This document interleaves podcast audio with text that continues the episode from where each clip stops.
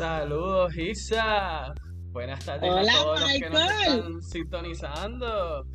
Hoy, en un día especial, estamos aquí también celebrando la Navidad, que ya estamos a escasas horas de que llegue la Navidad a, a esta isla y podamos compartir todo en una Navidad totalmente diferente. Así es, Michael. Yo tengo mi camisita, mira que mami me regaló, mira qué bella. La Navidad se escucha la musiquita.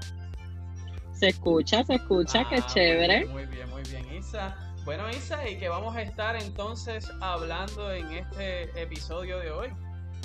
Pues hoy vamos a estar hablando del uno, el primero de los grandes mitos, la cultura. Ustedes saben que siempre nos dicen que cuando seamos Estado vamos a perder la cultura, no vamos ya no vamos a hablar el español, no vamos a tener nuestro himno, nuestra bandera. De repente, pues vamos a, parece que vamos a dejar de comer arroz con gandules y lechón y pasteles y alcapurria y voy a dejar de seguir mencionando porque me da el hambre. Eh, pero eso es, eso es uno de los, de los grandes mitos. Eh, ¿Por qué? Porque ¿qué es lo que buscan estos grandes mitos? Meternos miedo para que nos alejemos de la estabilidad. El miedo es poderoso y cuando la gente eh, logra que uno se temorice, pues uno tiende a paralizarse. Así la bandera, el himno, nos mete miedo con los impuestos federales y que a mí siempre me da gracia porque nosotros somos una de las jurisdicciones, somos una de las jurisdicciones de Estados Unidos que mayor cantidad de impuestos pagamos. Así que eso es como que medio contradictorio. También vamos a hablar de con qué le meten miedo los estadistas a los no estadistas. Es importante también que toquemos un poquito eso, la pérdida de fondos federales. ¿Será cierto que vamos a perder fondos federales si eh, nos convertimos en una república? Eh, el asunto de vamos a parecernos más a, esta, a estas repúblicas que algunas personas tienen una, mala opinión, que han tenido dictaduras en el pasado. No voy a usar el término despectivo con el que se refieren por ahí, eh, pero todos más o menos tienen una idea. Eh, vamos a hablar también de por qué es necesario trascender esa discusión.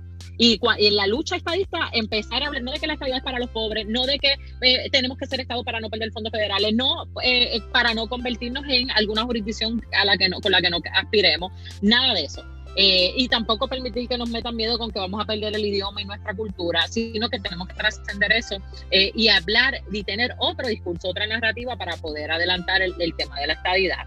Eh, vamos a hablar de las expresiones culturales que hay en, en todo Estados Unidos porque que yo sepa, uno va a Hawái todavía te ponen, mira, el collarcito y bailamos el lululú, ese tipo de cosas. Así que yo de nuevo me pregunto, ¿por qué Puerto Rico va a ser el único estado que va a perder su identidad cultural? Y en el ABC estadista, ¿qué tenemos en el ABC estadista, Michael?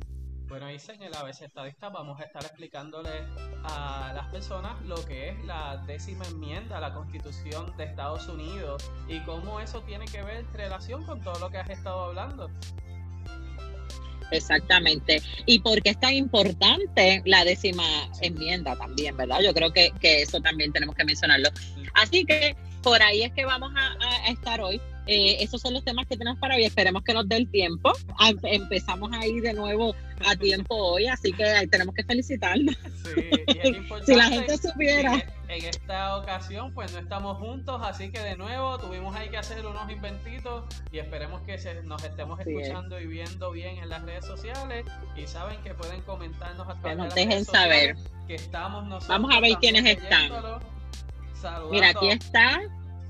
Vamos a ver, Michael. Aquí, eh, DH, tenemos un montón. Está José del Valle, que nos dice: Llegó la Navidad, vamos arriba. Está Sonia Cardona, el Carmen Limari, Santos Delgado, Anthony González, José Matos, Gabriel Andrés, Geraldo Hernández, Arturo Isley, eh, Elba, eh, familia Maldonado, Susan Flores, Mike eh, Cutarra, Luis Joel, José Fuente.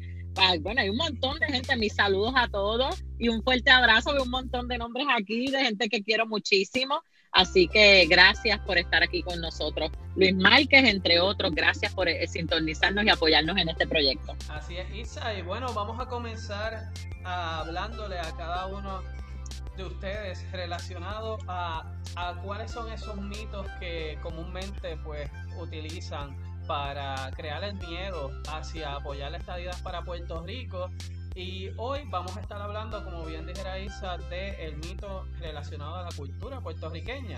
No obstante, es importante que sepan que vamos a estar haciendo en próximos episodios durante el 2021, hablando de cada uno de estos mitos. Por ejemplo, el mito sobre el idioma, que supuestamente nos convertimos en Estado y se elimina el español eh, como idioma en Puerto Rico, pues vamos a estar hablando de, eso más, más, adelante. Lo mismo también vamos a estar hablando en otros episodios sobre Miss Universo, que es una competencia privada que nada tiene que ver con asuntos gubernamentales, pero también es parte de los mitos que nos venden a aquellos que queremos ser parte eh, como Estado de los Estados Unidos, la bandera, porque hay personas que todavía es la hora que no comprenden que cada Estado tiene su propia bandera.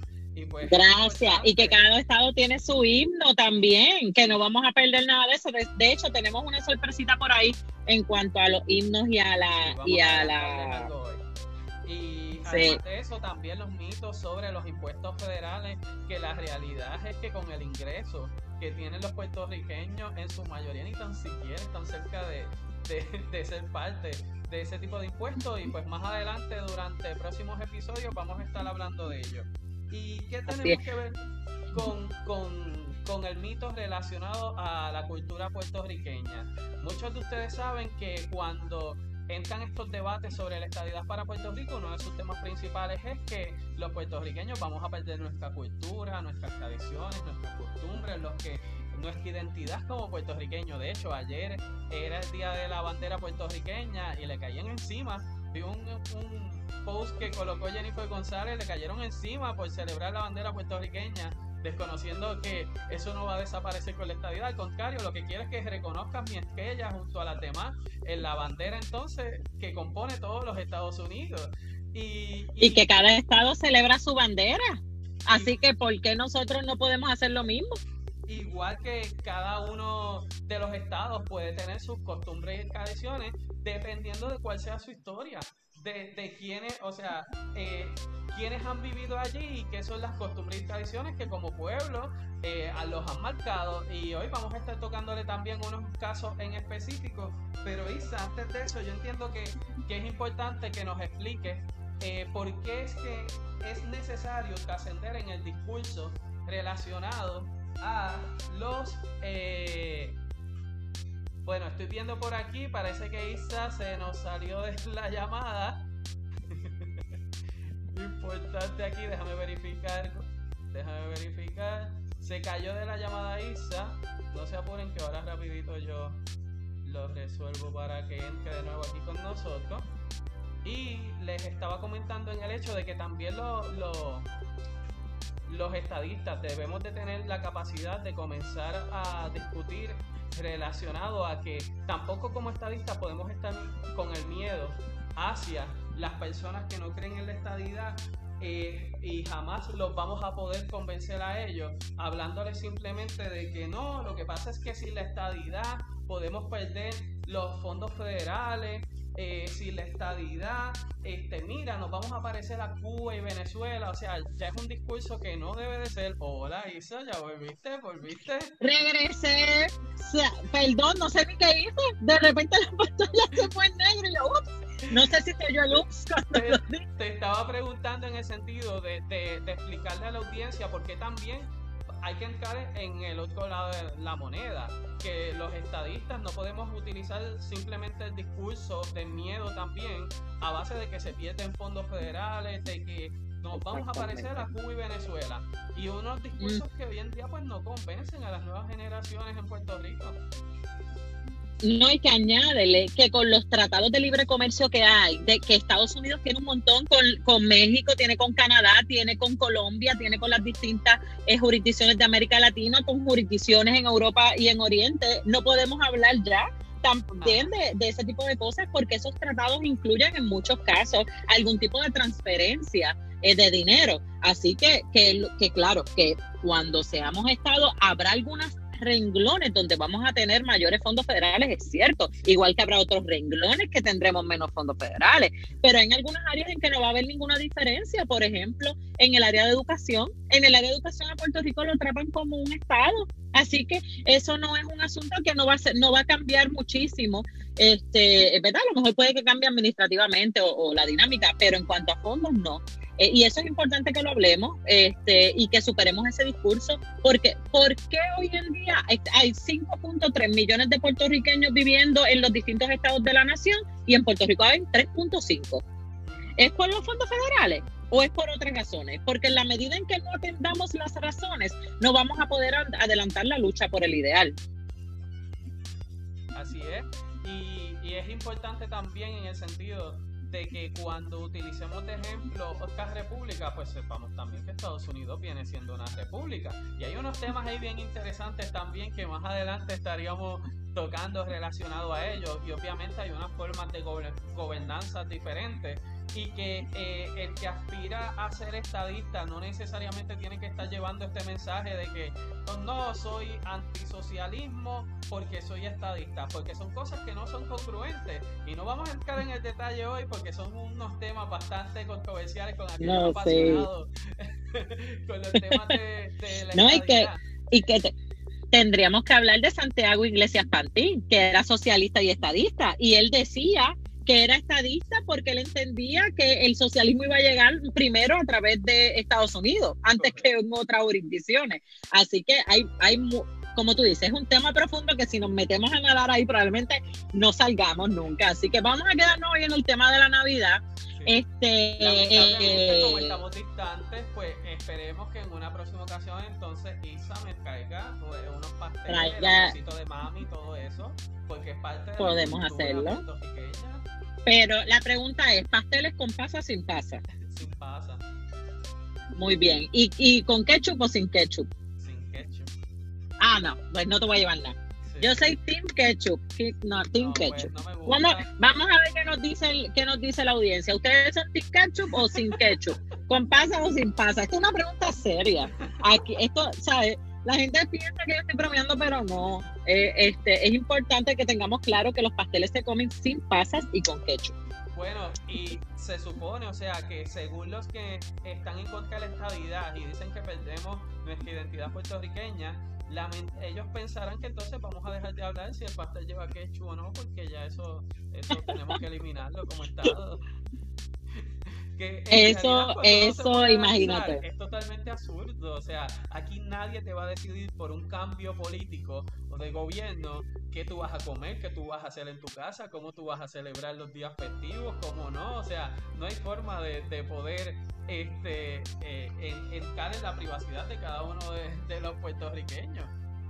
No, y que, y que vamos, hoy como invitados tenemos a varios puertorriqueños que no viven en Puerto Rico y parte de lo que le vamos a preguntar es cómo pasan sus navidades, para ver si por el hecho de haberse mudado ellos perdieron esa identidad cultural o la han cambiado, si la han cambiado cómo, a qué se debe. Así que este, ese tipo de cosas. Mira, hasta ahora va ganando Team Ketchup y sin pasas en los comentarios. Muy bien, los que, los que les gusta, ¿qué dice Miriam? leche, no, peor. Nunca los he probado con leche y, creo que no los voy a probar. Pero si te gustan y saben buenos, si te gustan y saben buenos, pues olvídate. Ese es, ese es mi team. Mira, Michael, y también igual que nosotros tenemos estas expresiones culturales, eh, existen jurisdicciones que tienen sus expresiones culturales y, y, vamos no las vamos a mencionar todas porque si no el programa sería interminable. Vamos a hablar de algunas de ellas, como por ejemplo Texas, Hawái, Luisiana, este, que Hawái yo la tiendo a utilizar mucho. De hecho, en Hawái hay muchísimos puertorriqueños que viven allá desde mediados de los 1900, que a mí me encantaría entrevistarla algún día y por ahí a lo mejor tenemos algunos videitos de parrandas en Hawái, parrandas puertorriqueñas en Hawái. Eh, pero yo creo que es importante que toquemos esos temas. De hecho, también, ¿verdad? La, musiquita que pueden escuchar a lo lejos de fondo es una parranda en Hawái de puertorriqueños allá que eh, tienen con sus instrumentos haciendo sus solos y ahí estamos entonces lo, lo vi, me encantó y ahí lo tenemos de fondo. Y eso es en Hawái que lo estaban grabando a ellos. Pues mira, Isa, hicimos la asignación de poder presentarle a los puertorriqueños que sepan que hay personas en los estados que se sienten, o sea, con, con su cultura como estado, no representa en realidad lo que se percibe en el exterior de que es todo Estados Unidos. O sea, ellos tienen su, su propia identidad cultural como Estado. Y tenemos el caso de Texas. En el caso de Texas, que, que eh, siempre se comenta por ahí como que se creen más americanos que los americanos por, por ese valor cultural que dan a, a, ciertos hechos. Ellos eh, celebran el día 2 de marzo, a diferencia de los demás estados. Ese día para ellos es bien importante porque es y los turistas pueden encontrar diversas actividades para celebrar durante toda esa semana. Asistir a festivales, conciertos, eventos para niños, eh, de hecho, hacen un concurso de preparación de chili realizado en varios municipios del estado. O sea, se unen también los estados para hacer concursos de comidas típicas y que en realidad, o sea, ¿qué diferencia tiene eso de, una tradición que podamos tener nosotros acá en Puerto Rico? Mira, yo estuve por Texas en el, yo estuve en el por Texas en el 2015, fue la primera vez que lo visité.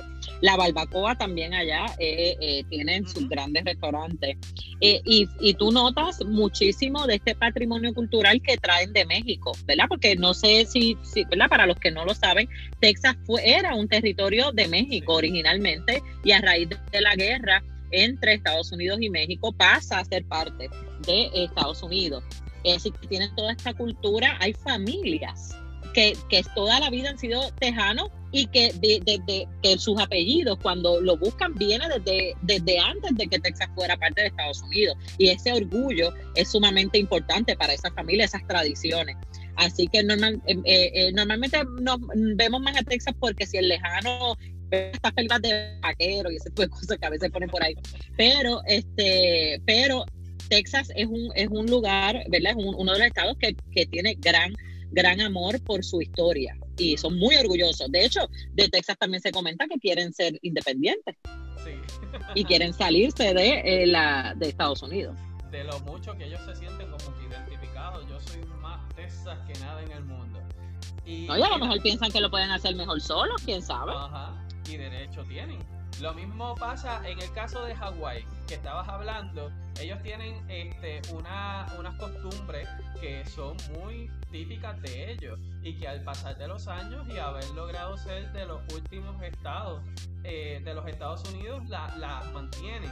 Y entonces la compañía de turismo de Hawái, ellos mismos hasta enseñan como una guía para que no te pierdas o no vayas a sentir ofendido a los hawaianos en relación a ciertas cosas que debes de tener en cuenta cuando viajas a Hawái. Y una de ellas es que siempre recuerda que los, zapatos, los zapatos te los tienes que quitar antes de entrar a la casa. Y eso lo hacen ellos. Usted va a la Florida y no, va a pasar esa situación. Porque es, es parte de la cultura de ellos allá en Hawái.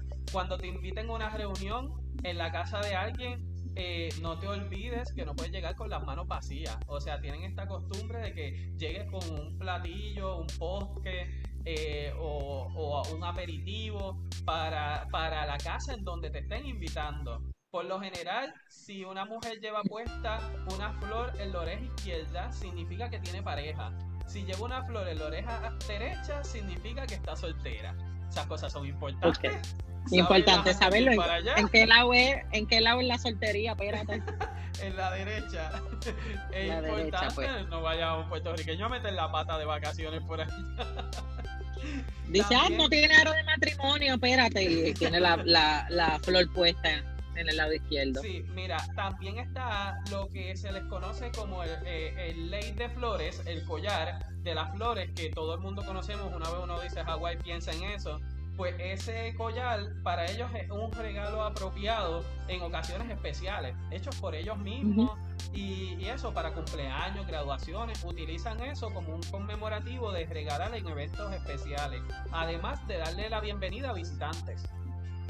Yo siempre he querido ir a Hawái. ¿verdad? Es uno de mi, de mi bucket list. Eh, pero Hawái tiene una tradición muy bonita, que es una actividad que hacen eh, donde ellos cavan en el suelo y ahí cocinan el lechón. Como nuestro lechón asado, pero ellos lo hacen en el suelo, ¿verdad? Con, con carbón y rocas calientes y demás, y dicen que eso es una delicia. De las mejores cosas que uno come en la vida es eso, así que ellos sabrán que cuando yo vaya voy a esa actividad. pues y mira, y ese collar de flores, es importante que si es una mujer embarazada, lo tienes que regalar abierto, no puede estar cerrado el collar, porque es de mala suerte. Mira qué interesante. Eh, ah, wow. Sí, eh, también tienen este, interesante. eh, muchas actividades. Un sacerdote hawaiano siempre está presente para bendecir un nuevo hogar cuando te mudas pues hay que bendecirlo el negocio nuevo pues llevan al sacerdote también para, para darle esa bendición. Eh, no es común ellos aclaran que por favor no toque bocina en un vehículo por Hawái. No es común hacerlo solamente si es que vas a saludar a alguien y necesitas que la persona te mire. Pero no toque bocina porque la luz cambió ni nada de eso, lo ven ellos de muy mal gusto el que se realice eso. Además tienen una serie de festividades, el Día de Acción de Gracia no es el pavo, ellos no utilizan el pavo nada más, ellos utilizan una mezcla de alimentos diferentes y de todo tipo y no, a pesar de que ves la imagen del presidente perdonando un pavo en la Casa Blanca, pues ellos como Estado lo celebran a su manera. Como le da la gana. Muy bien. Y no, no tienen el símbolo del pavo como parte de la acción de gracia. Y también tenemos, antes de entrar con, ya con los invitados que tenemos para el día de hoy, que en Luisiana es otro de los estados que tiene una mezcla y en caso de ellos eh, su parte cultural tiene que ver porque tienen una combinación de africanos, franceses, indígenas estadounidenses, canadienses, haitianos, europeos y de todo un poco. Y en que todos ellos también pues eh, establecen un, vínculo en donde dicen que si tú vas en áreas turísticas de, Luisiana, pues no vas a sentirte tanto como fuera Estados Unidos. Pero que una vez tú vas entrando a, las comunidades y a ver el día a día que ellos realizan, tú te sientes como si estuvieses entrando en otro país y no te sientes que estás eh, en los Estados Unidos por, por la manera en que como, como ellos eh, eh, trabajan, como ellos socializan eh, dentro de, Luisiana. Bueno, Isa, y eh, yo Este, mira, a mí me, yo, esos otros lugares que me gustaría, me gustaría ir. Para mí lo más sorprendente de Luisiana es la mezcla cultural.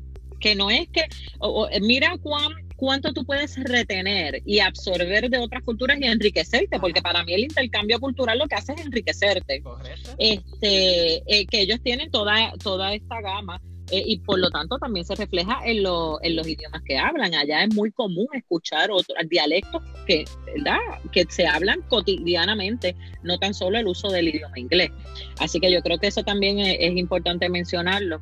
Este, me escriben nuestros amigos, nuestros ayudantes ¿verdad? Eh, cibernéticos que se llama Luau, eh, lo que mencioné de Hawái, de la actividad donde hacen el lechón bajo tierra, así que ya sabes, vamos todos para Hawái a comer luau, ¿no? No, no era eso.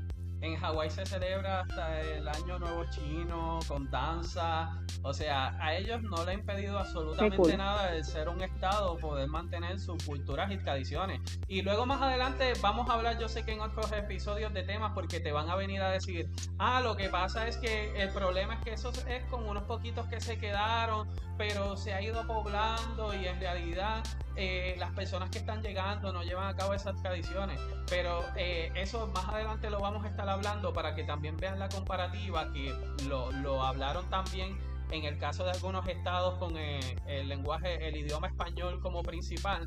Y, y, era más bien que tenían mucho terreno vacío, que al ser estado, la población aumentó el turismo aumentó, la calidad de vida aumentó, los ingresos aumentaron y estas nuevas personas, obviamente, si tú no defiendes tus culturas y tradiciones, si no las compartes con ellos, si te mantienes en grupo, pues o la van a aprender o no, o se van a adaptar o no. Y, y es, un, y es una responsabilidad que nosotros vamos a tener una vez nosotros seamos Estado, nosotros somos los que tenemos que mantener vivas nuestras costumbres y tradiciones, no es el que venga aquí. Y aparte de que Puerto Rico no es como esos casos, porque no somos Estado y ya estamos sobrepoblados. no hay mucho espacio para que vengan para acá. para que entre otra gente a cambiar cosas. Mira, y no tan solo eso, sino que no es lo, no es lo mismo que un puertorriqueño se mude solito a este estado que ya tiene otras dinámicas, a que Puerto Rico entero se convierta en estado, ah. porque entonces nosotros somos los que decidimos y eso es parte de lo que vamos a explicar en el ABC estadista de la autonomía estatal y cómo y cómo este, eh, eh, ¿verdad? Se permite que los estados sean los que regulen. Vamos a tener algunas sorpresas en cuanto en ese sentido y lo vamos a hablar eh, más al final. Pero yo creo que ya debemos irnos moviendo, estamos puntuales, debemos irnos moviendo con los invitados que nos están esperando. Eh, así que en lo que transicionamos para traerle los invitados, quiero compartirles un ejemplo de cómo es una parranda puertorriqueña en Houston, Texas, para que ustedes vean si tiene alguna diferencia con lo que se realiza aquí. Así que vamos me gusta, me gusta la idea. Vamos a compartirle ahora el videito en lo que entonces casi transicionamos a caerle los invitados.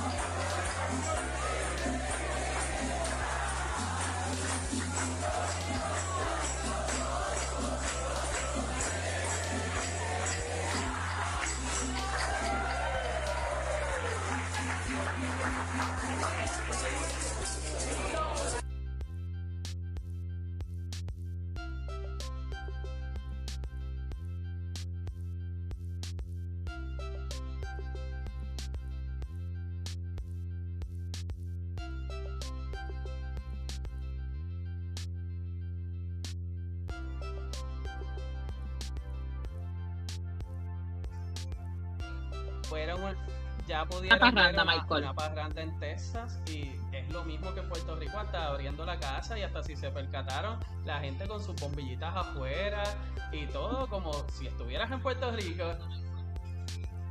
y ellos Este, disfrutando allí ya estamos ya estamos sí nos estamos escuchando Lo- Ok, y estamos, y, y creo que hay un invitado esperando, Michael. Mira a ver. ah ok Ok, en lo que Michael acepta a nuestro próximo invitado, vamos a darle la bienvenida a Lisaura, que nos acompaña desde Michigan, y a José, que nos acompaña desde Chicago, eh, quienes ya están con nosotros. Me avisan, Michael, si ves a, a Marlon por ahí. Si no, ahí está, creo que por ahí viene.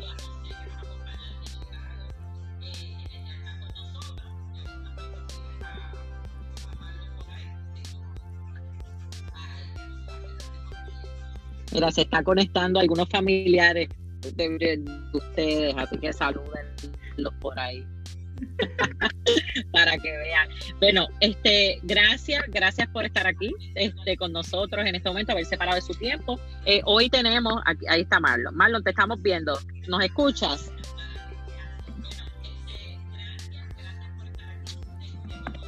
Vamos a ver en lo que él se conecta.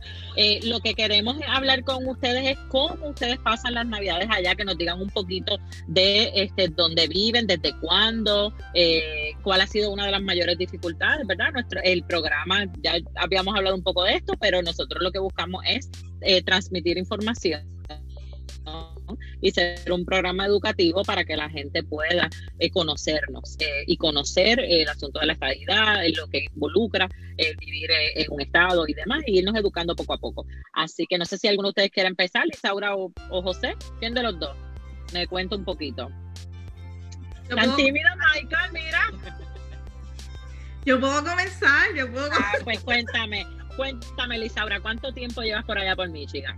Pues este es mi sexto año en Michigan. Yo me gradué de Mayagüez eh, y vine a Michigan a hacer mi doctorado en ingeniería química. Y pues llevo ya seis años, el semestre que viene, gracias a Dios, me graduó. y pues los planes son... Felicidades. Gracias. los planes son pues quedarme y terminar mi postdoctorado.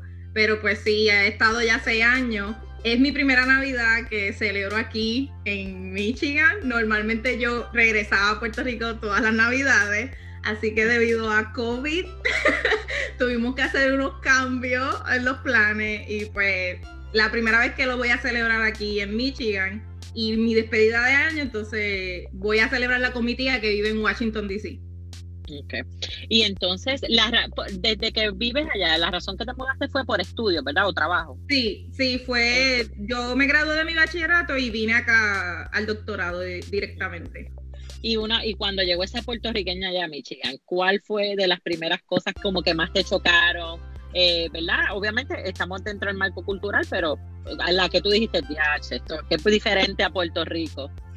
Pues definitivamente el clima. El clima es lo que más impacta y, me di cuenta que no era yo, que eran básicamente todos los puertorriqueños que veníamos, porque de hecho el departamento se enfocaba en ayudarnos y buscarnos ayuda para el invierno, porque ellos sabían que el contraste de clima era, era de hecho algo bastante chocante para nosotros cuando veníamos en nuestro primer año. ¿Cuánto es lo menos que te ha tocado experimentar por allá?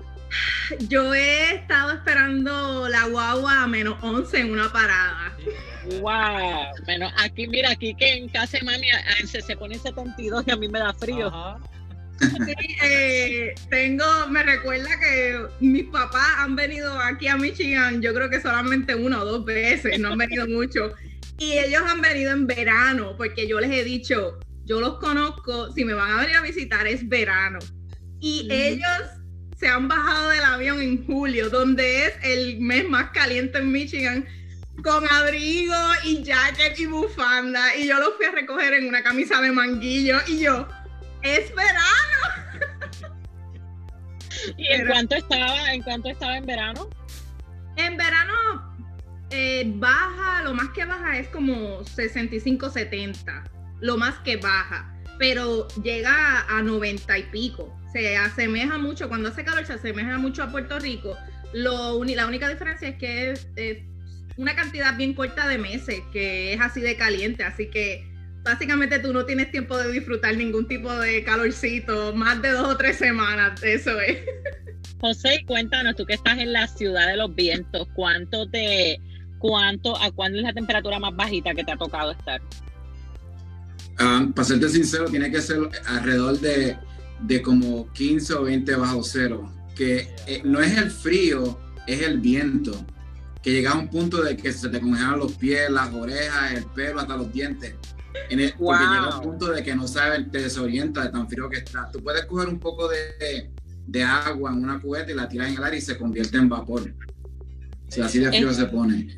Wow. Y José, ¿cuánto te, cuéntanos cuánto llevas tú por allá, por Chicago? Yo estoy aquí desde el 2002. Después que me gradué del recinto de Río Piedra de la Yupi, estaba buscando oportunidades para avanzar la carrera en, bienes raíces y también terminar la, maestría en psicología. So decidí mudarme aquí con mi hermana para empezar eso, esa, esas oportunidades. Y entonces, y José no, José me había contado que tú has dado charlas sobre, sobre Puerto Rico, ¿verdad? A estudiantes de la, de la Universidad de, de Chicago, ¿verdad? Sí, la Universidad UIC aquí en Estados Unidos me enviaron, me invitaron para hacer un adiestramiento sobre la, el problema de aculturación y cómo los, los latinos se, se, se, están acoplando un poco a, la cultura, al ambiente, a todas esas cosas. Y, tuve la oportunidad de hablar un poco de la diferencia de, de los puertorriqueños que viven en la isla y tienen la cultura, tienen la tradición, y los puertorriqueños que viven aquí, la influencia que eso tiene en la perspectiva de ser puertorriqueño y de seguir esos valores hacia adelante. Eso fue bien interesante porque todo el mundo tiene una percepción diferente. No, y en Chicago es una de las ciudades donde hay mucha concentración de puertorriqueños. En un momento dado era donde mayor había. Eh, y es una y son unos puertorriqueños que tienen un sentido patrio muy alto. De hecho, muchos de ellos se identifican con el sector independentista de Puerto Rico. No sé si esa ha sido tu experiencia estando por allá o si, o, ¿verdad? ¿Cómo ha sido con otros puertorriqueños una vez que tú llegaste? Entiendo que está hasta el Museo de Puerto Rico. Y, ahí, y, y está bien lindo. Mi experiencia ha sido de, dos partes. La primera son esos puertorriqueños que vienen a Estados Unidos con educación, buscando oportunidades o con la posibilidad de seguir los estudios. Y están esos puertorriqueños que, se, que nacen y se crían aquí y aprenden de sus padres y la perspectiva tiene que ser como se están como que se quieren arraigar o aguantar a una identidad como latino y lo que hacen es que aprenden de sus padres. Por eso es que las tradiciones que, que hacemos hoy en día en Chicago, todavía hacemos parranda, todavía hacemos la bomba y plena. En, mi familia, cada vez que uno cumple años, pues podemos estar en el restaurante más grande y las plenas salen. Y inicialmente uno se va un poco cuando empieza cuando empieza la, la, plena bien alta, todo el mundo te empieza a mirar, pero si te hacen, te hacen preguntas, ¿y dónde son? ¿Y por qué viene eso? Y le empezamos a hablar, empezamos a hablar un poco de, de, de, la raza de nosotros, de los puertorriqueños que venimos aquí, nos acoplamos y seguimos propagando la cultura. Y con, y con esos puertorriqueños de segunda generación, son descendientes de puertorriqueños, pero que no nacieron acá, eh, ¿cómo tú, no, que, tú notas alguna diferencia de los puertorriqueños que se fueron de allá, de aquí para allá? ¿O, cómo tú notas esa recepción a los asuntos culturales? Es, la educación y, y, entendiendo las raíces y la historia de nosotros como puertorriqueños. He tenido conversaciones con, con puertorriqueños que viven aquí en Chicago y no saben el origen de la bandera y la influencia de New York, no saben de lo que, tuvo que, lo que pasamos con relación al grito del Ares, no saben e, esos puntos de historia que nos definen como, como, como puertorriqueños. hay una diferencia en educación y lo que hacen es que lo que entienden es los hábitos diarios, que comemos arroz con habichuelas, con pasteles, le ponemos una bandera al carro, le ponemos una bandera al frente de la casa, y eso solo lo identifica, pero le falta un poco de, de sustancia, si usamos esa palabra correcta. Este, este, se pueden ver, estoy jugando con la luz a ver si me veo, porque de repente cayó la oscuridad y no me veo. Así que me perdonan por eso. Este, pero pues eso son, eso es parte de andar en la calle a estas horas de la noche. Michael ya mismo me va a regañar, así que no se, no se preocupen. Este, y Marlon, Marlon, cuéntanos, yo creo que Marlon es el único que tiene nieto del, del grupo, este, ¿verdad? No te escuchamos, Marlon, no te escuchas bien. ¿Usted lo escucha? No. Marlon está como yo en la calle. Pasa que eh, allá es una hora menos, en Chicago son dos horas menos, en Michigan una hora también o dos. Una hora menos. Una hora, así que, este, y aquí pues, que, que últimamente a las seis de la tarde parece que son las ocho de la noche. así que, este, Marlon, no te escuchamos. Mira a ver si tienes el mute, lo tienes removido en el microfonito, que no salga una rayita de lado.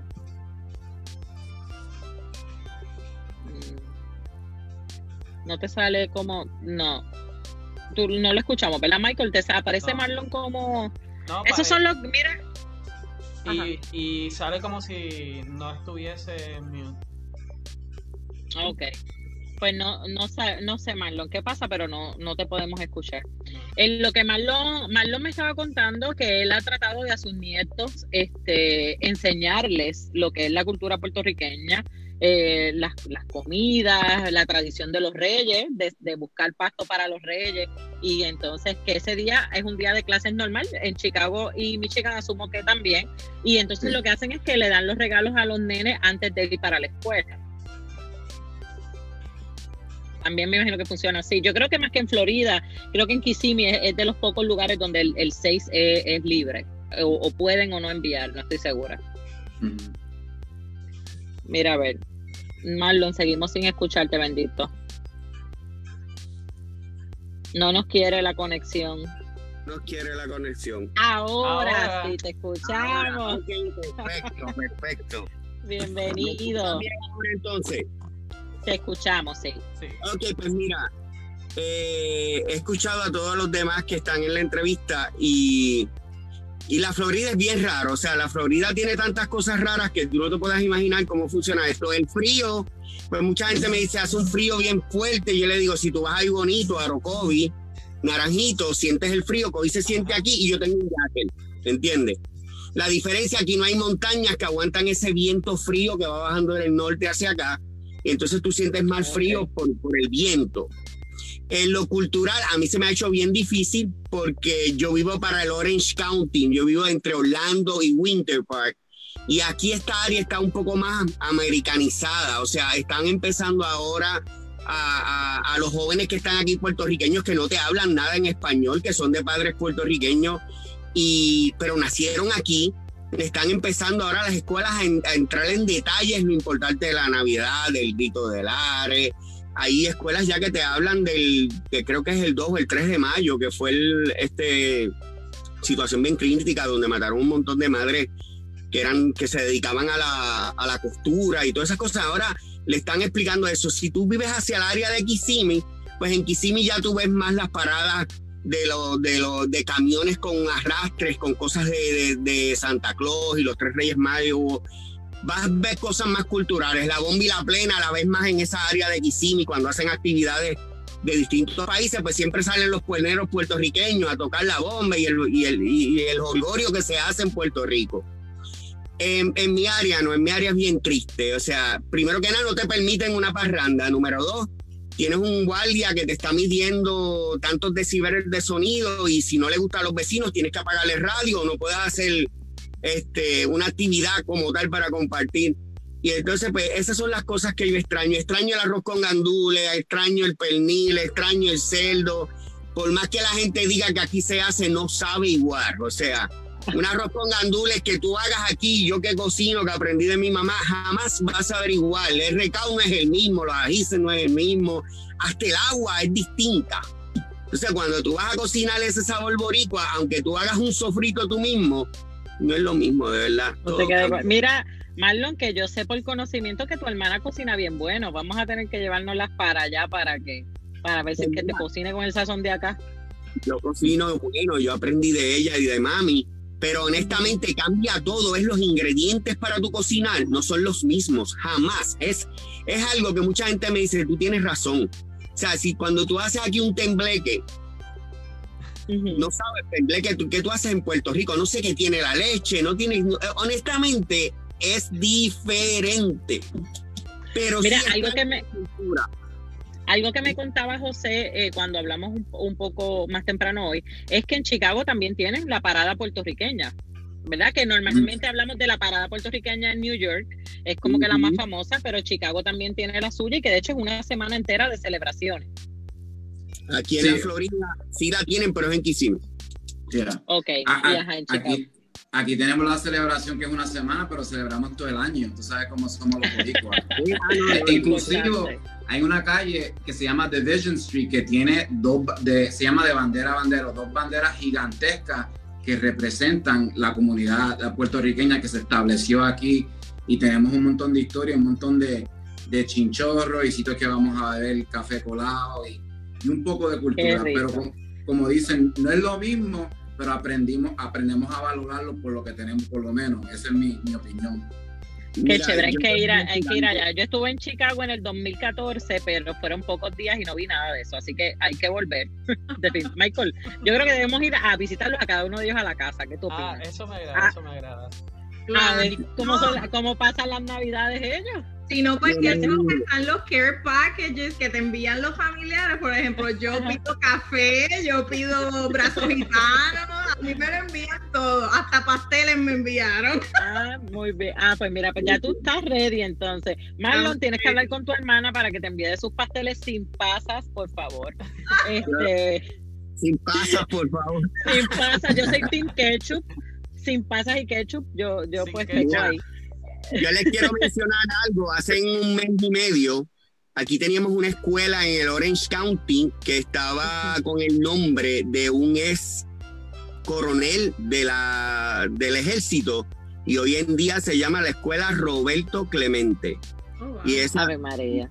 Sí, y eso es algo bien lindo y ya en enero vamos a ver ese nombre y es algo que de verdad ha levantado al puertorriqueño de esta área de, de Orlando, no Kissimmee, a como que a tenerle más respeto y a presentar su, su, su integridad puertorriqueña. Ha sido, eh, ha sido ese, ese sencillo cambio de un nombre de un, de un patriota como el de nosotros, Roberto Clemente, pelotero, conocido por, Ujú, por su muerte por ahí la- persona. Y colocarle ese nombre a esa escuela, eso ha sido algo que, que el puertorriqueño que estaba escondido, que decía, no, ya yo me adapté al sistema de aquí, no hay Navidad, no hay esto, lo ha hecho cambiar. Y yo espero ya que el año que viene uno pueda ver como que más, más ese sabor boricua en la calle, esa plena. Oye, que el bueno. gobierno deje dar parranda, que no nos dejan dar parranda. Mira, se disfrazan de, de Christmas carols y van y van parrando. Pues. La diferencia entre el Christmas Carol, ¿verdad? Que es el villancico navideño que se hace allá, y la parranda nuestra son varios decibeles de sonido. Pero más allá de, y, y probablemente en vez de 5 u 8 personas van a ser 15 y 20, pero esos son detalles, detallitos. Michael, yo creo que yo quiero darle las gracias a, a Lisaura, a José, a Marlon por estar con nosotros. El, tiempo se nos fue volando, no, tenemos que hacer un parte 2 del, del mito navideño. Este, que, así que gracias de verdad por haber sacado de su tiempo y estar con nosotros, lo valoramos muchísimo. Eh, y entonces, Michael, ¿te parece si pasamos al ABC estadista? Sí, claro que sí, agradeciéndole a cada uno de ustedes también. No quise hablar porque como el tiempo es tan corto, pues para que cada uno también tuviera más oportunidad, pero también nos demuestran en el hecho de que eh, se, todo depende del lugar en donde uno se encuentre en los Estados Unidos, todo depende de la educación que tengan y cuán interés tenga el puertorriqueño que está en cada uno de los estados de mantener viva su cultura, e incluyendo también el hecho de de para, para las futuras generaciones que ni tan siquiera nacen en Puerto Rico, sino en esos estados que estén cada uno de nosotros. Igual en Puerto Rico, independientemente cuál sea la, la definición de estatus que vaya a terminar Puerto Rico, nuestras costumbres, nuestras tradiciones, pues dependerán de esa misma manera de cada uno de nosotros el poder preservarlas y, y modificarla si en algún momento contemporáneo se modifica algo o, o aumentarla y si es por nosotros ya tenemos las navidades más largas del año así que me imagino que las seguiremos extendiendo. Ya emocionen con San Valentín. Eso ah, me, me agrada la idea. sí nada y queremos agradecerle a cada uno de ustedes por haber estado aquí con nosotros y los esperamos ya sabemos contar con ustedes una próxima Gracias. ocasión para conocer de, de cómo, cómo la están pasando esos puertorriqueños allá en los estados Los, llam- los llamaremos para el tiempo de los taxes, a ver cómo les va con los taxes por allá, que nos cuenten. Sí. Bueno, pues cuídense mucho. muchas Gracias. Dale, Bye, bye. bye bye.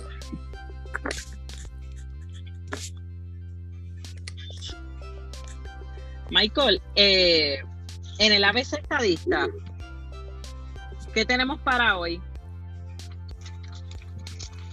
Bueno, ahora sí. Ahora sí vamos para el ABC estadista. Esto de que, mira, productor técnico, produ- no, necesitamos staff, Michael, seriamente. Sí, Tenemos que empezar a cosas a la vez. Bueno, Isa, y culminando unos minutitos rapiditos, vamos a hablar ahora en el ABC Estadista a todos ustedes sobre la décima enmienda a la Constitución de los Estados Unidos y qué es esa enmienda que tuvo Estados Unidos y qué implicaciones tiene en la autonomía que tienen los, cada uno de los estados, pues vamos a estar hablando de ello. Así que Isa, por favor, Dime, un Michael. poquito sobre qué es la décima enmienda. Mira, la décima, ¿verdad?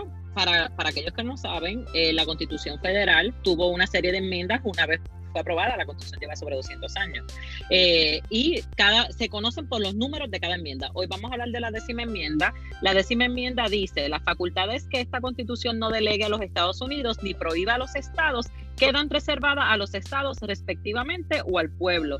¿Y por qué es importante esa, esa enmienda? porque todo aquello que la constitución no diga específicamente, y yo no sé cuántos han buscado la constitución, les recomiendo que pongan Google Constitución Estados Unidos, ahí le va a aparecer.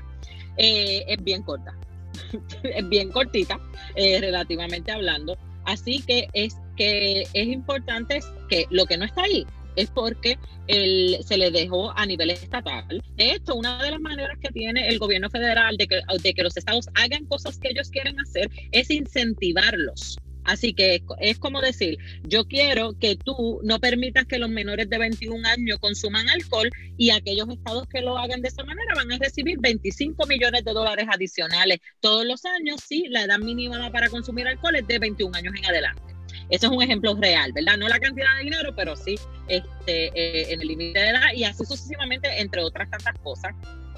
Eh, ¿Y por qué es importante atar el asunto de la décima enmienda con eh, el asunto cultural? Porque ahí es que caen las regulaciones del idioma y las regulaciones de la bandera, las regulaciones del himno. Eh, y nosotros es importante que sepamos que, ya lo dijo Michael ahorita, todos los estados tienen su himno y su bandera. Así que Puerto Rico no va a perder ni la bandera ni el himno. Eh, de hecho, si ustedes lo buscan en internet, le va a aparecer hasta toda la lista junto y ahí mismo le puede dar encima al link y va a escuchar el himno de cada uno de los estados. Así de accesible está la información y la pueden ir buscando. Y en cuanto al idioma, eh, Estados Unidos a nivel federal no tiene un idioma oficial. Eso es importante también que lo mencionemos, aunque para, la para todas las gestiones se utiliza el idioma inglés. Eh, y entonces tenemos estados que han declarado el inglés como el idioma oficial, tenemos otros que no han declarado ningún idioma oficial y algunos que tienen más de un idioma oficial. De hecho, aquellos, a todos aquellos hermanos que tenemos que viven en la Florida, eh, saben que la mayoría de las cosas las encuentran en los dos idiomas cuando van a hacer transacciones a nivel con el Estado, en español y las encuentran en inglés, perdóname, y también las encuentran en español. Y uno de los requisitos en algunos casos es que haya disponible material en español para la comunidad hispano, hispanohablante. Así que- papeleta, Ah, exactamente, en New York exactamente. también eh, la tienen en muchos idiomas. California, en realidad, o sea, todo depende porque depende de cómo sea la demografía de su población. de ese estado, Ajá. exactamente. Y por eso es que escuchamos como Marlon nos decía que dentro de la misma Florida, Kissimmee permite unas cosas, que es un county, que sería algo similar a, lo- a nuestros municipios. A lo mejor algún día debemos hablar sobre esas diferencias entre los municipios y los counties, eh, y eh, otro Orange que no tiene, que no, no tiene esas, es- no permite esas cosas o las regula de una manera di- distinta, similar a lo que pasa en los municipios con los códigos eh, de orden público, donde usted a lo mejor en San Juan puede beber hasta las 3 de la mañana, pero en Utuado solamente puede beber hasta las 8 de la noche. Así que esas cosas pasan eh, en Puerto Rico, allá también, y eso es parte de la autonomía que eh, han conservado los estados para tratar los asuntos internos. Y, la, y viene todo a raíz de la em, eh, décima enmienda. Sí, bueno, Isa, ya estamos culminando y este Ya programa se ha sido- acabó, no me digas Sí, eso. Sí, hace unos minutos Mira. ya estamos ahí de más. No, no, no, no, no, que no se acabe. Es Sí. tan triste cuando llega el final. Sí. Mira, yo me gustaría decir algo, Michael, que de acuerdo al censo, eh, el idioma inglés lo hablan 215 millones de personas, el idioma español 45 millones de personas, eh, pero ahí tú tienes el, el mandarín, el francés, el alemán, el vietnamita, el italiano, el montón de listas de otros idiomas que todos se conservan y de hecho hay, hay áreas donde hablan exclu- exclusivamente ese idioma. ¿verdad? Así que la, la, la, eh, dinámica cultural en Estados Unidos, por ser un país compuesto por inmigrantes, se caracteriza porque le permite a todas esas culturas coexistir. Y yo creo que eso es un valor importantísimo y creo que nuestra cultura puertorriqueña puede añadir muchísimo a la cultura eh, de Estados Unidos una vez nosotros nos convirtamos en Estado. Ya estamos aportando en los estados donde vivimos, eh, los puertorriqueños que se han mudado para allá. Así que como Estado vamos a, enriquecer muchísimo también. Sí, y de hecho, eso significa que al fin al cabo el mito sobre que nosotros perdamos nuestra identidad y nuestra cultura, nuestras costumbres y tradiciones, es totalmente falso y es lo contrario, porque nosotros tenemos para aportar y enriquecer a toda esa diversidad que existe en los demás estados, el que Puerto Rico como estado pueda mantener estas costumbres y tradiciones y que como bien dices ya las estamos aportando y los compañeros invitados lo mencionaron, o sea, hasta eh, si son puertorriqueños, tengo mi hijo en un estado, pues hay muchos de ellos que han decidido pues educarlos de que se sientan puertorriqueños. Ahora lo estamos viendo con precisamente a quien se nominó para secretario de educación. De los educación, exactamente. Eh, él no nació en Puerto Rico, pero su crianza fue a base de esas costumbres y tradiciones puertorriqueñas que su identidad es de puertorriqueño. Así que esto no y que no hablaba, no hablaba inglés, no hablaba inglés hasta que llegó a la escuela. Exacto. Así que eh, mira para allá cómo se dan las dinámicas, ¿verdad? Y, cuán absurdo es este mito de la, del idioma con el que nos tratan de meter tanto miedo. Sí. Bueno, Isa, ya concluyendo, es importante que todos nuestros amigos nos sigan en las redes sociales. Estamos en Facebook, estamos en YouTube, estamos en Instagram, estamos en Twitter, estamos en las plataformas de podcast. En todas partes. En todas partes nos podemos buscar a través de la hora estadista, sencillísimo importante que le den like, follow eh, y eh, o, seguir, ¿verdad? Aquellos que han escuchado nuestro podcast le pueden dar a que, a que le gusta mucho, eso nos ayuda. Este, y también darle like, follow, como ya dije, que es seguir o me gusta en las distintas plataformas o en el caso de YouTube suscribirse para que entonces le pueda salir la notificación cuando nosotros vayamos al aire. Es importante la página www.lahorestadista.com en donde va a encontrar todos estos episodios, las columnas que cada uno publicamos y vamos a seguir añadiendo contenido. Y bueno, Isa, ¿qué va a pasar ahora? tenemos unas vacaciones navideñas. Nos vamos de vacaciones porque tú sabes que descansar el cuerpo eh, y a nuestra audiencia también que disfrute mucho con la familia, eh, que de mi parte les deseo bendiciones, eh, que pasen una Navidad hermosa junto a sus seres queridos, igual que un Año Nuevo y Día de Reyes, aprovechen este tiempo, ¿verdad? A veces eh, este, pasamos por alto cuando tenemos a la familia cerca eh, y no la valoramos como deberíamos, nos pasamos conectados al celular y pendientes a las redes sociales en vez de disfrutar a ese ser amado que tenemos ahí al lado. Y cuando se nos va, no hay manera de, regresar a esos momentos. Así que aproveche estos días. Eh, Facebook va a seguir ahí, ¿verdad? Importante que nos dé like. Usted nos da like, comparta nuestras cosas, pero comparta con la familia también, coma mucho y que no engorden, ¿verdad? Ah, no, espérate, esa no era. Eso es lo que yo deseo para mí. Mucha salud y bendiciones. Vamos a regresar el 13 de enero eh, regresamos. Eh, vamos a estar compartiendo algunos videos cortos durante estos días, no es que nos vamos a ir del todo,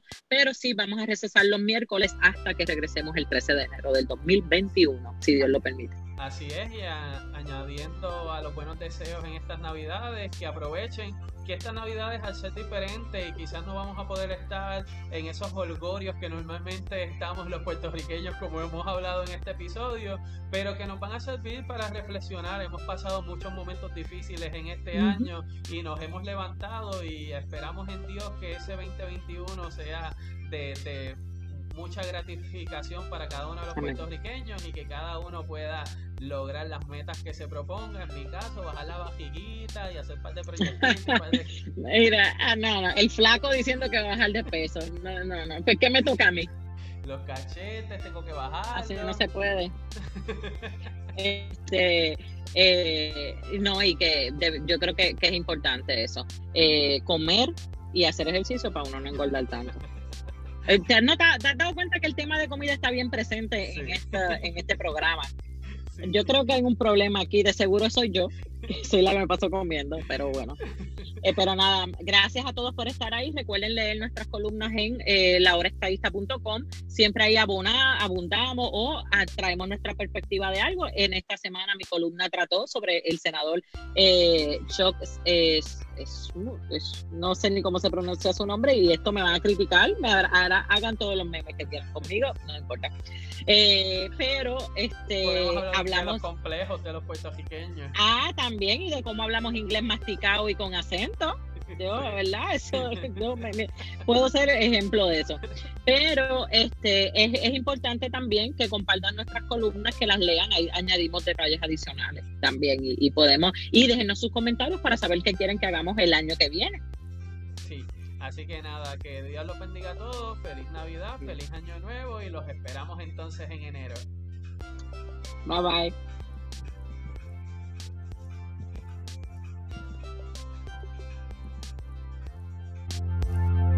Bye.